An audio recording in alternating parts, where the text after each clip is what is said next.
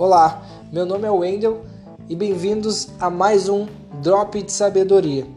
No episódio de hoje eu vou falar sobre uma coisa que tem muito a ver com um ditado bem conhecido de todos, mas que muitas vezes a gente não aprende essa lição, que é não chorar pelo leite derramado.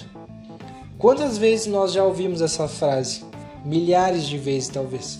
Mas a gente talvez não tenha uh, colocado isso dentro de nós de forma a que, que tenhamos aprendido isso na, praticamente, não é mesmo? Esses ditados, por mais óbvios que eles pareçam, eles são o fruto, eles são a acumulação de muito sofrimento. Durante muito tempo as pessoas sofreram e elas começaram a criar essa, esse tipo de ditado para passar adiante para as outras pessoas. Isso é, digamos assim, um compilado de conhecimento, esse, esses ditados.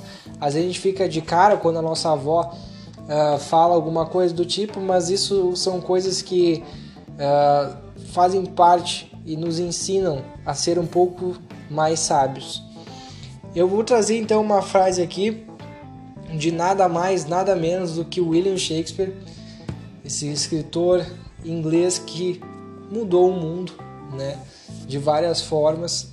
Uh, e ele vai ter uma peça dele que é uma das mais famosas dele, que chama a peça chama Otelo, né? O Mouro de Veneza, uma das grandes tragédias shakespearianas. E nessa, nessa peça, no ato 1, na cena 3, ele vai falar sobre não chorar sobre, uh, sobre o leite derramado. É óbvio Shakespeare não fala assim, ele fala de forma muito mais rebuscada, ele tem muito mais conhecimento do que todos nós juntos, e ele vai falar o seguinte: abre aspas. Quando não há remédio, vai-se a dor, pois se encara o pior sem esperança. Pois lamentar o mal que já passou é quase que pedir um novo mal. Fecha aspas. Reparem na frase: quando não há remédio, vai-se a dor, pois se encara o pior sem esperança. Ou seja, quando nós não temos mais saída, quando não há mais remédio, a dor se vai, porque a gente, se, a gente encara o pior sem esperança, né? É como a gente, quando a gente cai e se machuca, é, não adianta chorar, a dor até passa às vezes depois que tu percebe que aquilo não vai adiantar nada, tu fica te lamentando.